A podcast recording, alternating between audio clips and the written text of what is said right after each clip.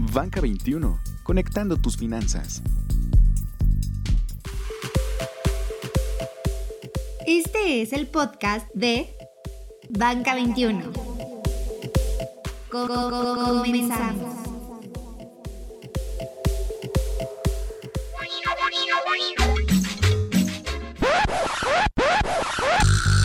Escuchen cabines, poco perreo, los quiero. Si me ven en Tinder, déjenme un super por favor. Que su clic es nuestro salario. Nos vemos. Con el tamalero, la próxima semana toca el panadero con el pan. La verdad, solo espero que Ricardo Arjona no vaya a hacer una canción del taxista y el policía. es un tema positivo, ¿no? Eh, ¿Cuál fue la pregunta que me hiciste? Yo soy Karen Guzmán. Yo soy Mike Enzastigue. Yo soy la voz misteriosa. Yo soy Antonio Hernández. Soy Edgar Juárez. Yo soy arroba Julius Clan. Banca 21, episodio 10. Yo te lo recomiendo.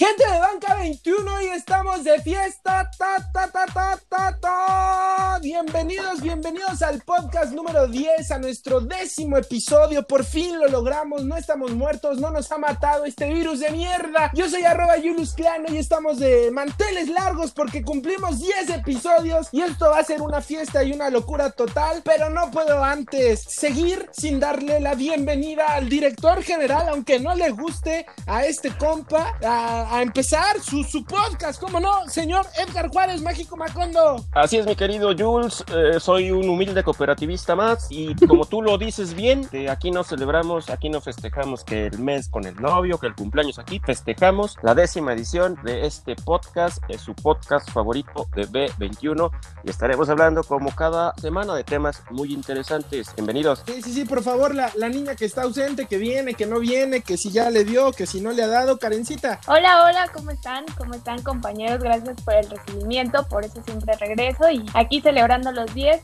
episodios de B21, iba a decir los 10 años y ojalá que en 10 años... Ojalá que sean 10, 20 o 30. Aquí casual, ¿no? Aquí casual. Hablando de aquí casual, mi Mike. ¡Qué milagro! Can! Hola, ¿qué tal amigos? Muchísimas gracias otra vez por acogerme aquí en esta edición de, de B21. Wow, wow.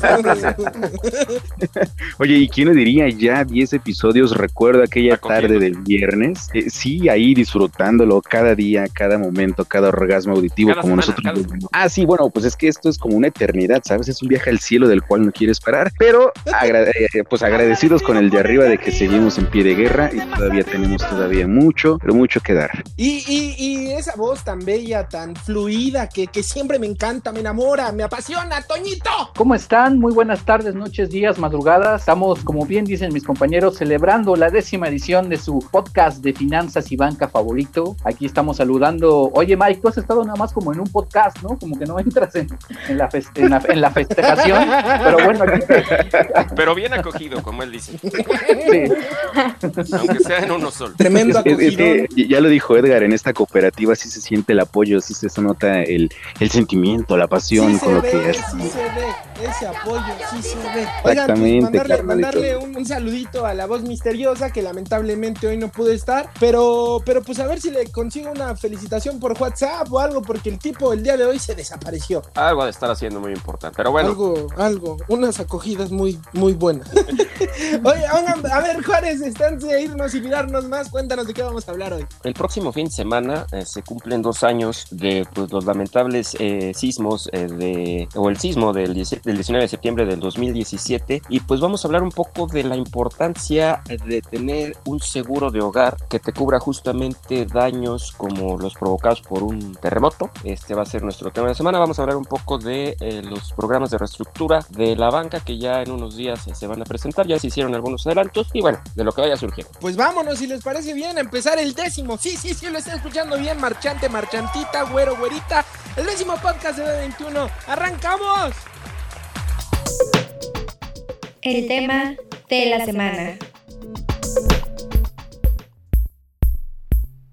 Así es, podcast escuchas, como, como, como bien mencionamos en la entrada ah, de este podcast, aunque yo la regué, dije que habían pasado dos años del de, sismo del el 19 de septiembre de 2007, son tres años obviamente, pero vamos a platicar un poquito de la importancia que es eh, contar con un seguro eh, que, que, proteja, un seguro de hogar que proteja de daños o que nos dé la garantía de daños eh, que puedan ocasionar justamente por un terremoto, un sismo, algún siniestro de este tipo. Es importante porque justamente derivado de este movimiento que ocurrió ya hace tres años, pues hubo severos daños, muchas viviendas dañadas y las pérdidas o, o lo que pagaron los, los, las aseguradoras en aquel entonces, si no mal recuerdo, fueron por 30 mil millones de pesos aproximadamente, juntando los sismos del 7 de septiembre de ese mismo año y obviamente de los del 19 de septiembre. Pero bueno, eh, vamos a, a hablar un poquito más de este tema, de la importancia que es contratar un seguro para este tipo de, de, de, de siniestros, ¿no? De acuerdo con datos de la Asociación eh, Mexicana de Instituciones de Seguros, pues más del 90% de la población eh, o más,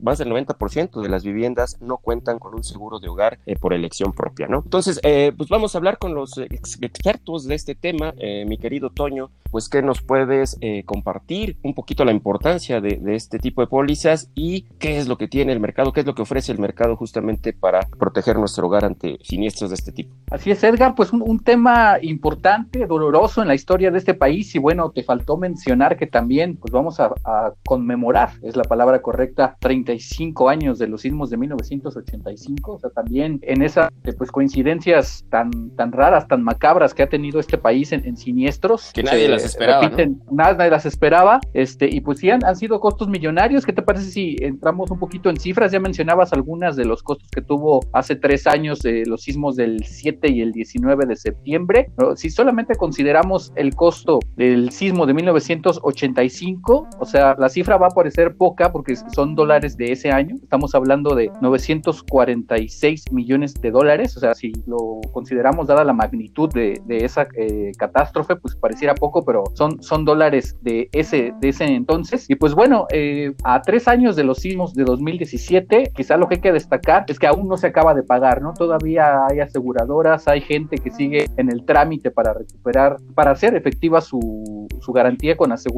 Y bueno, es un, nos explican las compañías de seguros que debido a la, magnitud del siniestro, todo el, proceso administrativo es algo que tarda tiempo, pero como, como bien comentabas, eh, la importancia de esto es la baja penetración de seguros que hay en México, la poca eh, penetración de, de, este producto, que si nos vamos sobre todo a estados como Oaxaca, mismo Morelos, Puebla, donde se han tenido es, las magnitudes de, de, de estos siniestros, pues el costo prácticamente en algunos casos es cero, porque la población, eh, debido a su condición económica, pues jamás pensaría en contratar un seguro, entonces su casita, incluso su tierra para trabajar, etcétera, pues se pierde, ¿no? En, este, en ese tipo de siniestros. Y pues bueno, a partir de este sismo y años atrás, las compañías de seguros han venido trabajando en algún modelo económico, en alguna forma en que el gobierno pueda incentivar que haya este tipo de coberturas de daños. Lamentablemente vivimos en un país con alto nivel de siniestralidad. Hablamos de sismos, hablamos de huracanes, hablamos de fuertes lluvias, etcétera, cosas que pasan cada año, incluso ahorita mismo estamos en la eh, época de huracanes en el país. Así que, como hemos eh, mencionado en, el podcast, compañeros, es importante analizar tener pues, algún tipo de seguro, sobre todo considerando las eh, condiciones del país en el que vivimos. Mi querida, pues, mi querida, mi querida Karen, mi querido Mike, mi querido Julius, no sé si ustedes tengan, no sé, a, la oferta que hay hoy, es decir, yo tengo un departamento, una casa en la Ciudad de México que es altamente sísmica, ¿qué debo hacer? ¿A quién me debo acercar? ¿Qué tipo de producto contratar? Y sobre todo porque recuerdo que hace tres años justamente eh, hubo algunas complicaciones para los que tenían eh, su departamento, que incluso tenían asegurado su departamento, pero que al final no les cubrieron el, monto total. Entonces no sé si quién de ustedes nos quiera platicar primero que a quién acercarse, a dónde acercarse y qué tipo de producto contratar. Así es, Edgar. Eh, existen muchos tipos de producto y creo que más bien tienes que hacerte la pregunta de qué es lo que quieres asegurar, además de tu casa, de tu patrimonio. También tienes que pensar en todo aquello que tienes adentro de tu casa, que puede ser desde tu televisión, tus muebles, alguna pintura que tengas muy cara o de mucho valor, eh, algunas joyas. Ese tipo de cosas también tienen que estar aseguradas para que al momento de que llegue a suceder, que esperemos que no suceda, algún sismo, alguna inundación, algún deslave, pues todas tus cosas sepas que estén seguras. Entonces tienes que acudir con alguna aseguradora, incluso recursos, puedes contratar un seguro con el mismo banco, ¿no es así, Mike? Así es, mi querida y estimada Karenina Guzmán, como bien lo comentas, hay muchas, eh, hay muchísimas opciones para que la gente pueda adquirir eh, y sobre todo comparar sus seguros, en, en este caso de, de, bienes inmuebles, porque fíjate, ya lo comentaba hace ratito Toño, ¿no? Más o menos la magnitud de, de, de la situación de, del mercado asegurador en México, pero se, según una encuesta realizada por la Profeco, la mayoría de la gente no contrata un seguro simplemente porque no sabe pues cuáles son las ventajas o justo más o menos como ya lo comentabas tú, pues qué es lo que te asegura, ¿no? O sea, puedes asegurar de cualquier tipo, perdón, eh, bienes de, cualquier tipo, ¿no? Entonces, amigos, la recomendación siempre será acercarte al, al banco correspondiente o incluso pues eh, comparar ofertas con otras aseguradoras y sobre todo tener muy pero muy en cuenta algunos aspectos que pueden ser básicos pero te pueden sacar de muchos apuros. Uno de ellos evidentemente es el precio del seguro. En segundo lugar pues está justo saber qué es lo que te cubre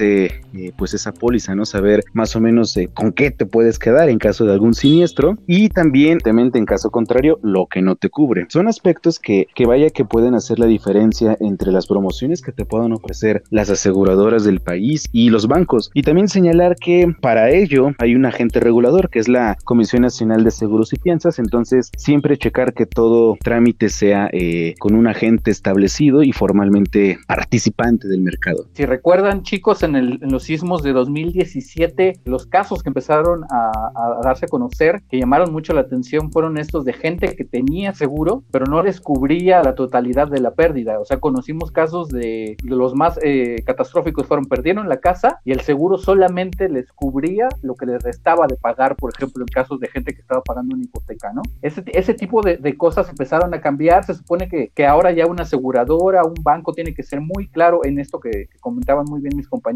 qué es lo que te cubro y qué no. Pero este tipo de, de, cosas, porque podemos contratar un seguro, irnos con la finta de que ya tenemos que protegida nuestra casa y si llega a pasar algo, y como siempre tocamos madera, nos podemos llevar una sorpresa de este tipo, ¿no? Sí, sí hay que sentarse con el agente de seguros, con el, la agente del banco ahí en la sucursal y que nos explique con palitos y manzanas qué es lo que nos está cubriendo y qué, no, qué es lo que no nos cubre el seguro. Sí, justamente es lo, lo, lo que comentábamos, ¿no? Hace un ratito, o sea, que la gente eh, que estuvo afectada hace tres años, pues eh, resulta que no les cubrieron todo. Entonces, yo compro una vivienda, entiendo que ya hay un seguro ahí eh, por default, que quizá no me cubra todo lo que ustedes han comentado, pero entonces, ¿qué es lo que, lo que, o sea, me puede cubrir entonces pérdida total, daños, reparaciones, eh, incluso comentaba la niña Karen, bienes eh, muebles, ¿no? Incluso la obra de arte ahí también. ¿Cuál es el recomendable o cuál sería la, la póliza recomendable eh, que debería contratar eh, alguien que está por adquirir un seguro de hogar? En la medida de, de sus posibilidades, ese sería algo que te cubra todo, ¿no? Que te cubra desde tu deuda, en, en el caso de que estés pagando una hipoteca, las propiedades que tengas en, tu inmueble, incluso hasta tu mismo auto, porque también se presentaron casos de,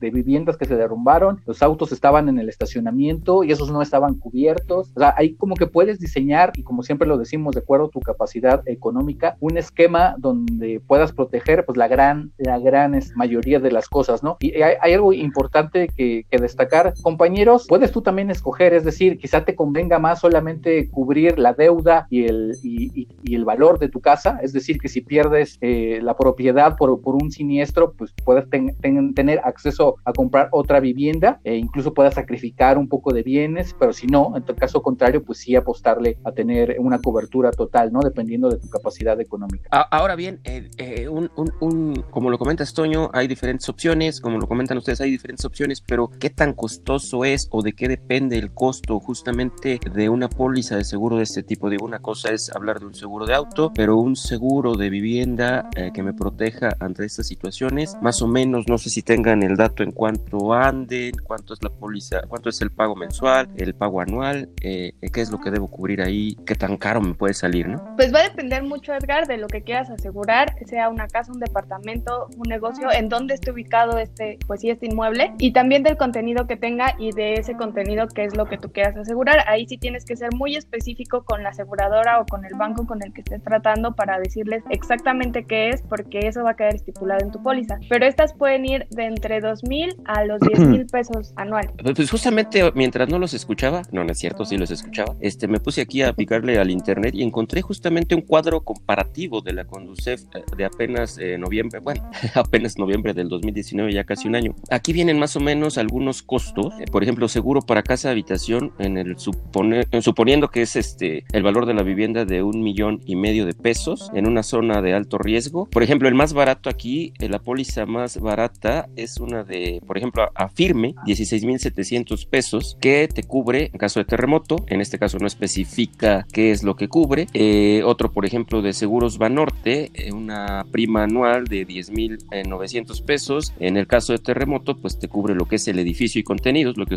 justamente estaban ustedes explicando. Y hay algunos un poquito más caros, por ejemplo, Santander, seguro de hogar, casa segura, así se llama el producto, 40.600 eh, pesos anuales. Y en caso de terremoto, pues cubre lo que es el tema del edificio, contenidos, e incluso hay todavía otro más caro de HSBC, 48.200 pesos. Igual, en el caso de terremoto, te cubre edificios y contenidos. Pero creo que aquí lo importante, eh, como, como ustedes lo explican bien, es eh, ver exactamente con este pago que yo voy a estar haciendo anual, qué es exactamente lo que me va a cubrir. Y es ahí donde ustedes decían, cuando vayan con su agente de seguros, cuando vayan a, su banco, pues eh, que les dejen bien clarito por ese monto, por esa prima anual, qué es lo que les va a estar cubriendo. Pero bueno, lo importante aquí es tener asegurada su vivienda, sobre todo a quienes vivimos en, en zonas sísmicas, por ejemplo, en la Ciudad de México y pues en las costas, ¿no? Que es donde se generan este tipo de movimientos. ¿No es así, mi querido Jules? Sí, sí, sí. Eh, yo creo que siempre va a ser muy importante tener bien valuada para empezar y bien asegurada tu casa porque al fin y al cabo es tu techo, es tu patrimonio, es lo que tú has conseguido a lo largo de muchos años de trabajo. Y, y bueno, como bien lo han mencionado a lo largo de esta charla, compañeros, en efecto vivimos en un país en el cual somos altamente propensos a tener sismos más que,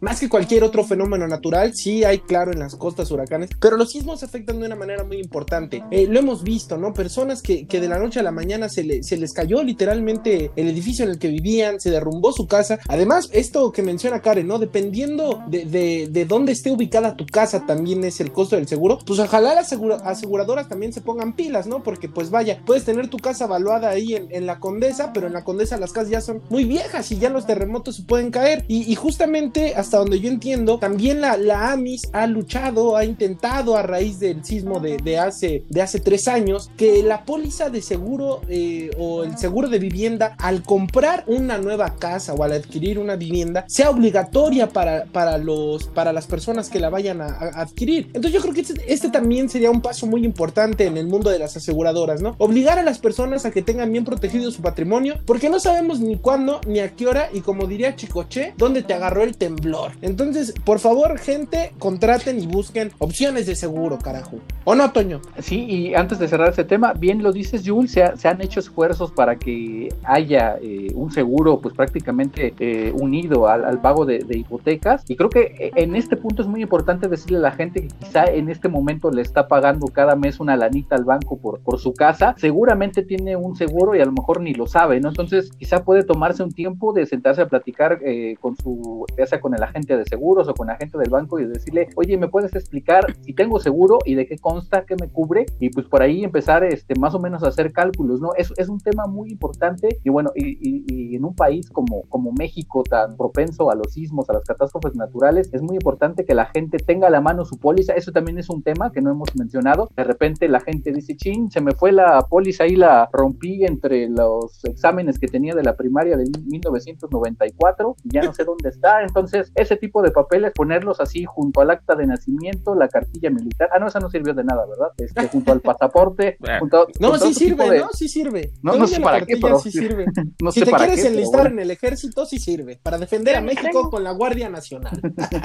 ese tipo de documentos, tenerlos muy a la mano, son pues, prácticamente lo que nos va a, a, respaldar ante una aseguradora, ante un banco en caso de un siniestro de esta magnitud. Así es, mi querido Toño, no es un tema menor. Esperemos, tocamos madera de septiembre que no nos vuelva a, a, ocurrir una maldita coincidencia como hace tres años, pero no es un tema menor. Si aseguran su auto, que aquí sí es por obligación, pues aseguren su, su, su casa, su vivienda, verifiquen que esté asegurada y si no lo está, busquen algún producto que les convenga, porque de verdad es el patrimonio, es, es yo creo que el, el, el bien principal que tenemos todos en algún momento de nuestras vidas y como aquí vivimos en una zona altamente sísmica, en cualquier momento puede ocurrir una desgracia, que esperemos que no, pero lo importante es estar eh, bien protegidos para que no nos quedemos ahora sí que eh, en la calle, ¿no? Literalmente, porque hay, hay personas que después de dos, tres años, pues siguen batallando eh, por los daños que, que, sufrió su vivienda. Pues, Oye, queridos, Edgar, no sé Edgar, si Edgar, quieran... Yo nada más quería hacer una, una pregunta para los expertos en seguro, porque ahorita me surgió la duda. En caso de rentar una casa, ¿puedo adquirir un seguro de vivienda? Mm,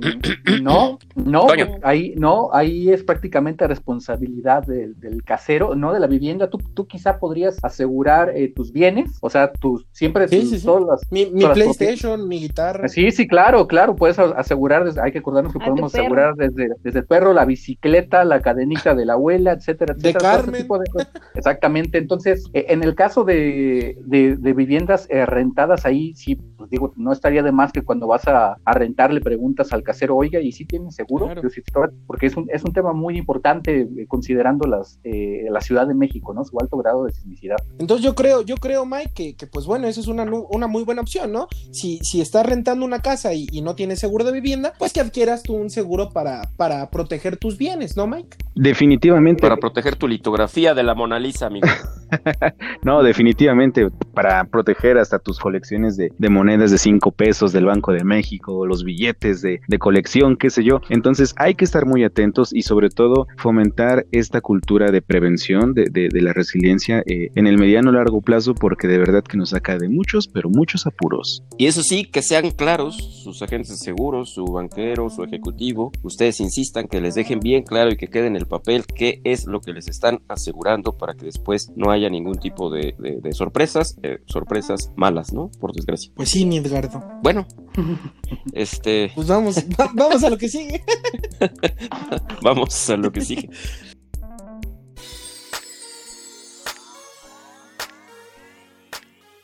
Banca 21. Tus finanzas a un clic.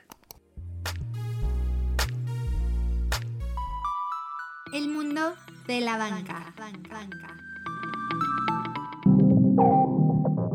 Queridos amigos, radioescuchas, eh, gente selecta, fina y exquisita. Podcast escuchas, podcast escuchas. Pe- pe- perdón, amigo. eh, gente podcast escucha. Aquí el querido productor ya me hizo la corrección. Pues Yo soy el a productor, él es el director general. Ya ves, no estás y te pierdes de todo, maldita sea.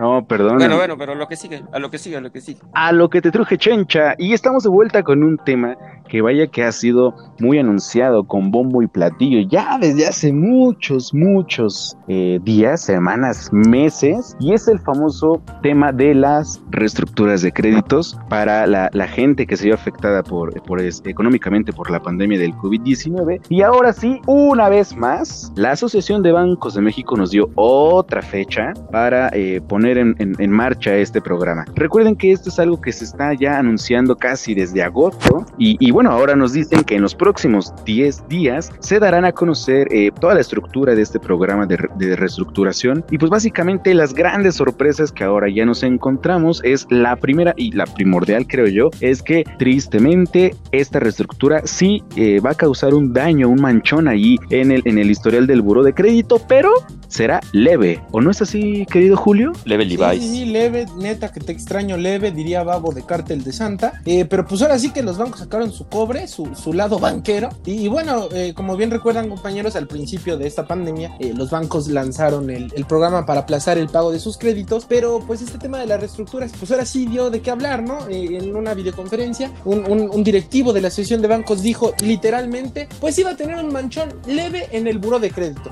Eh, Entonces, ¿de qué estamos hablando? ¿Se trata de apoyar o se trata de no apoyar? Mandar a buró de crédito para que cuando la gente quiera sacar una tarjeta, un carro, pues, pues ¿qué crees que ya está leve manchado por la pandemia? Pues no, así no se hace. Señores banqueros, esto no se hace así. Oye, oye, pero, pero yo entendí, o sea, porque finalmente acuérdense que son eh, temas contables ahí con la comisión bancaria, o sea, sí, cualquiera que solicite una reestructura y hasta donde entendí es todavía están viendo eh, cómo va a quedar, pero lo que explicaba este cuate eh, justamente fue que, que, que, o sea, en todo caso, sí quedaría, como dices tú, una marca leve, así, así fue el término, pero eh, después dijo que, que, la gente sí va a poder seguir teniendo acceso al financiamiento, ¿o no, mi querido Toño? ¿tú sí, sí, sí. Sí, sí, totalmente, Edgar. Eh, creo que todavía hay algunos detalles que, falta conocer de, del, programa de reestructuras, sobre todo si bien el tema del, del buró de crédito es, es importante, hay otros aspectos de considerar, sobre todo, imagínense ustedes que estaban pagando su casa, tarjeta de crédito, crédito personal y algún otro por ahí, crédito de coche, y pasó esto, se quedaron sin lanas y se quedaron sin trabajo. Joder. Una opción interesante sería, y que hoy lo mencionaba este directivo de la Asociación de Bancos de México, es que van a poder consolidar en una sola deuda. O sea, eso también es un tema súper importante. O sea, los bancos les van a dar. Eso eh, está la, bueno. Les van a dar la posibilidad de que en un solo paquete sentarse a negociar y decir, pues te voy a, a, a pagar tanto en tanto tiempo, pero una sola deuda. Eso, eso, es algo bien importante para mucha gente que vio reducido su ingreso, compañero. O sea, yo tenía un crédito con Banco X, eh, mi crédito hipotecario, mi crédito de auto, eh, mi, mi, tarjeta de crédito, mi crédito de nómina, me quedé sin chamba eh, y pues ahora cómo le hago, ¿no? Entonces entiendo aquí que, que, lo que van a hacer es, en lugar de tener cinco créditos, voy a tener solo uno ¿Mm? y lo que entendí sí. y lo que entendí es que, que, que, se podría tomar como referencia el crédito hipotecario, que es el de más largo plazo, el que tiene menores tasas y que por lo tanto ahí puedo meter todo el resto del, del saldo que debo de los otros créditos y en lugar de pagar, eh, no sé, 5 mil pesos de crédito hipotecario, quizá voy a pagar 6 mil, 7 mil, pero por el plazo del crédito hipotecario. Es, Eso esa, esa, más o menos. Por lo que se dio a entender el día de hoy, esa es más o menos la temática que se va a tener en este plan de reestructuras.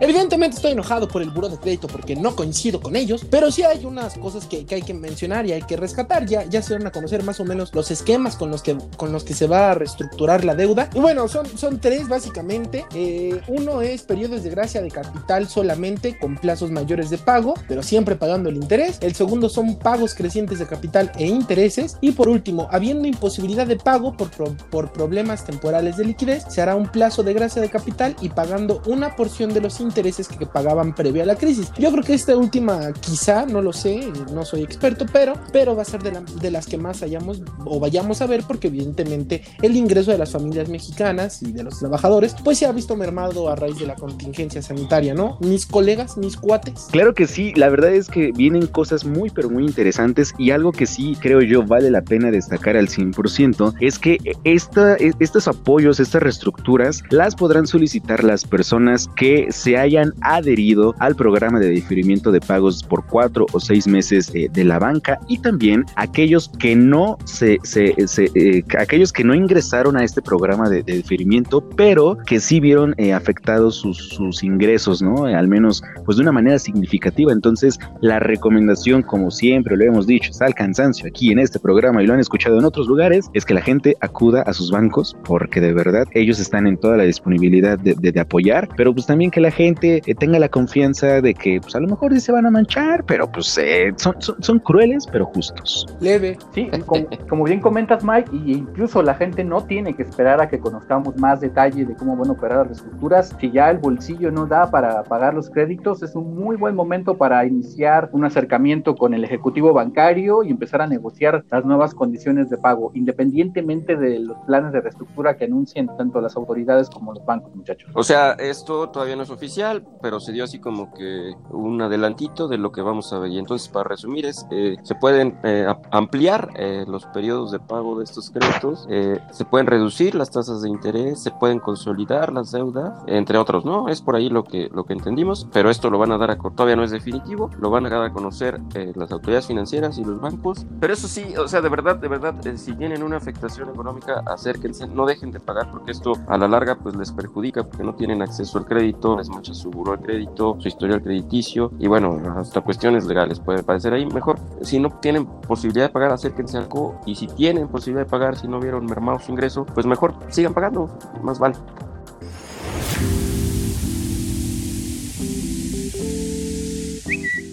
Síguenos en nuestras redes arroba banca21mx.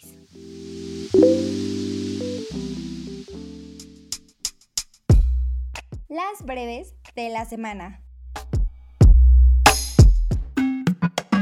Y hablando de seguros, Grupo Financiero Banorte anunció que extenderá hasta 2021 su programa de reconstrucción integral por los sismos de 2017. Y a través de este programa, Banorte adopta una comunidad para que la gente que se vea afectada por el sismo pues tenga una casita en donde vivir. Y en otra breve que pretenderá ser más breve, pues hoy eh, Santander México anunció eh, como parte de estos apoyos que están haciendo los bancos eh, por el tema del COVID, que más casi 17 mil universitarios recibirán un apoyo, eh, becas pues, para acceder a programas en línea que les ayuden a desarrollar habilidades, entre ellas en el ámbito digital, y con esto facilitar su inserción en el mercado laboral, adaptándose al nuevo entorno generado por el COVID. Y para todos nuestros amigos amantes de la comida rápida y de la entrega a domicilio con solamente usar su teléfono móvil, si son clientes de HCBC les tenemos buenas noticias ya que el banco llegó a un acuerdo con Rappi para que todas las entregas mayores a 139 pesos sean totalmente gratuitas. Obviamente siempre hay restricciones de algunos eh, productos específicos, así que revisen bien, pero esta promoción está vigente a partir del 15 de septiembre y hasta el 15 de marzo de 2021.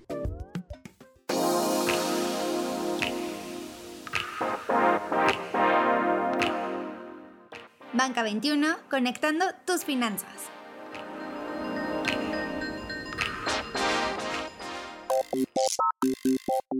Amigos, hermanos, gente de Banca 21, para empezar, no olviden seguirnos en nuestras redes sociales, arroba Banca 21MX. Y lamentablemente, lamentablemente, hemos llegado al episodio 10, al episodio 10 de este su podcast favorito, Podcast Escuchas. Muchas gracias por estar con nosotros a lo largo, pues vamos a ponerle así, de la primera temporada, pero el próximo jueves nosotros más rápido que Netflix empezamos la segunda temporada del podcast de Banca 21 con temas candentes, calientes, emocionantes y que provoquen orgasmos auditivos, como diría el Mike. Eh, un placer estar con ustedes, cuates. ¿Qué, qué, cómo, les, ¿Cómo ven las cosas? ¿Qué onda? ¿Qué show? Cuéntenme algo. Sí, sí, sí. Aquí seguimos y sobre todo con temas que le sirvan a la gente como este, esta edición que esperemos sea muy funcional para el tema de los seguros. Acuérdense que un, un seguro nos puede salvar, nos puede... Perdón, me trabé. No, no, no, adelante, adelante, sigue, por favor, sigue, sigue, prosigue. Acuérdense que un seguro nos puede eh, salvar no solamente nuestro patrimonio, sino también que quedemos eh, quebrados eh, financiera y económicamente hablando. Es un tema muy importante y seguramente la siguiente semana y los siguientes 10 episodios, 30, 100 o los que sean, seguiremos hablando de temas que esperemos les gusten y les interesen. Mike. Mike. Ya se volvió a ir este güey. Ahí está bien, ahí está Ah, no, ahí está. Muchísimas gracias a toda la gente que nos ha seguido a través de todas estas emisiones. La verdad es que lo valoramos mucho y apreciamos sobre todo ahí a los fan, a los fans están tan, pero de hueso colorado, la chica Carral y, y- y Gabriela Carolina, ahí le mando algunos pequeños saludos. Muchísimas gracias a toda la gente que ha sido parte de este proyecto de inicio a fin. Agradecimientos totales y un beso enorme ahí donde, donde ustedes desean. Wow, qué erótico. Niña, niña Karen, no sé si quieres decir algo. No sé si quieres decir algo, niña Karen. Muchas gracias Jules y muchas gracias a todos los que nos acompañaron en una emisión más de Banca 21. Los esperamos en el onceavo capítulo que seguramente estará lleno de risas como este y como todos los que vengan. Muchas gracias. Bueno, Toño, Toño. Pues nuestro amigo Mike Ensastegui de presumido con su club de fans, pero no, no, no dejen de seguirnos muchachos y ya saben, cuando se encuentren este bonito podcast en sus redes sociales, no olviden dejarnos un bonito like porque si no, este equipo no come. Muchos saludos y nos vemos en la segunda temporada del podcast de Banca 21. Y un saludo a la voz misteriosa. Ah, por cierto, saludos a la voz misteriosa que seguramente está haciendo o resolviendo algún misterio. ¿De qué tipo? No lo sabemos, pero lo extrañamos aquí y esperemos que en el próximo episodio por acá se encuentre. Porque solamente con, con alcohol se alivian las penas. Intentando ahí imitar su voz. Así es. Estoy aquí sacándole una foto a la luna. Desde, desde. Déjame tomar, una, déjame tomar una cerveza desde mi balcón con un cigarro sabinesco, un poco viendo a Moctezuma y a Cuauhtémoc. ¿Quién hace? Un, whis un whisky sin sol. Y con un Samsung de por medio. En honor, en honor al recital de Benedetti que le hicieron en su homenaje. Antonio, Saludos, saludos. Acaba esto, por favor, que es un debraye total, Antonio. No encuentro fallas en su lógica, maldita.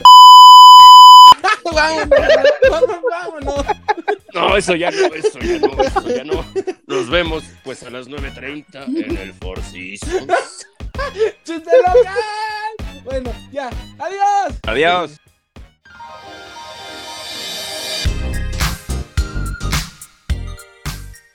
Gracias por escucharnos. Nos conectamos la siguiente semana. Síguenos en nuestras redes sociales arroba banca21 mx.